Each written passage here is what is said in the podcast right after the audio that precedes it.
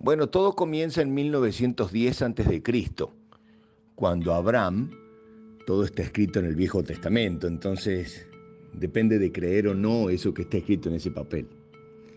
Lo que sucede es que Abraham para esa época no puede tener hijos y entonces su esposa lo autoriza a que tenga hijos con la señora que trabajaba, una de las señoras que trabajaba en la casa. Es un hombre mayor, Abraham, y en esa época no tener descendencia es muy peligroso porque no tenés quien te va a cuidar un poco más tarde. La gente vivía de cuidar cabras, ovejas. Entonces, eh, tiene un hijo con la señora que trabaja en la casa, que se llama Ismael. Pero al poco tiempo, increíblemente, su esposa Sara queda embarazada a pesar de ya no tener edad aparentemente. Para mí Sara debe haber tenido 40 años. En el 1910 a.C., 40 años era ser una mujer mayor. La iglesia, o más bien la Torah, indica que tenía 70, pero es imposible que una mujer de 70 tenga un hijo. Incrementa la leyenda. Pero al final tiene a Isaac.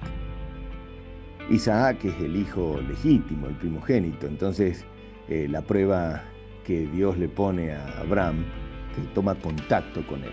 Recordemos que hay tres tipos de corrientes religiosas, las proféticas, las místicas y las sapienciales.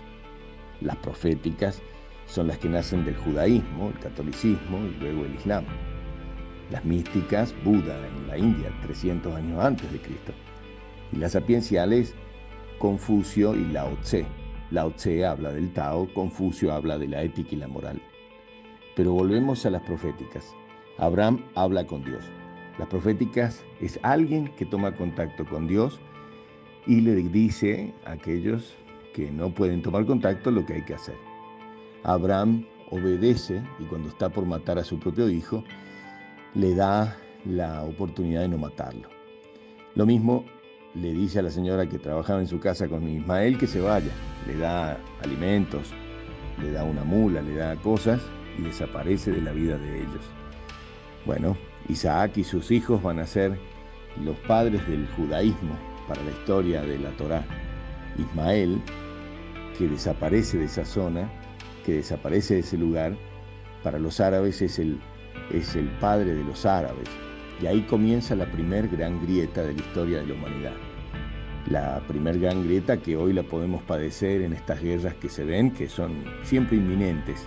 Hoy sucedieron, pero en realidad siempre están latentes, porque hay una división de personas que basan todo en una ideología del pasado. Las ideologías a veces, y como se puede ver, simplemente traen fanatismo. El pragmatismo, en cambio, es hacer, hacer y hacer. Un abrazo.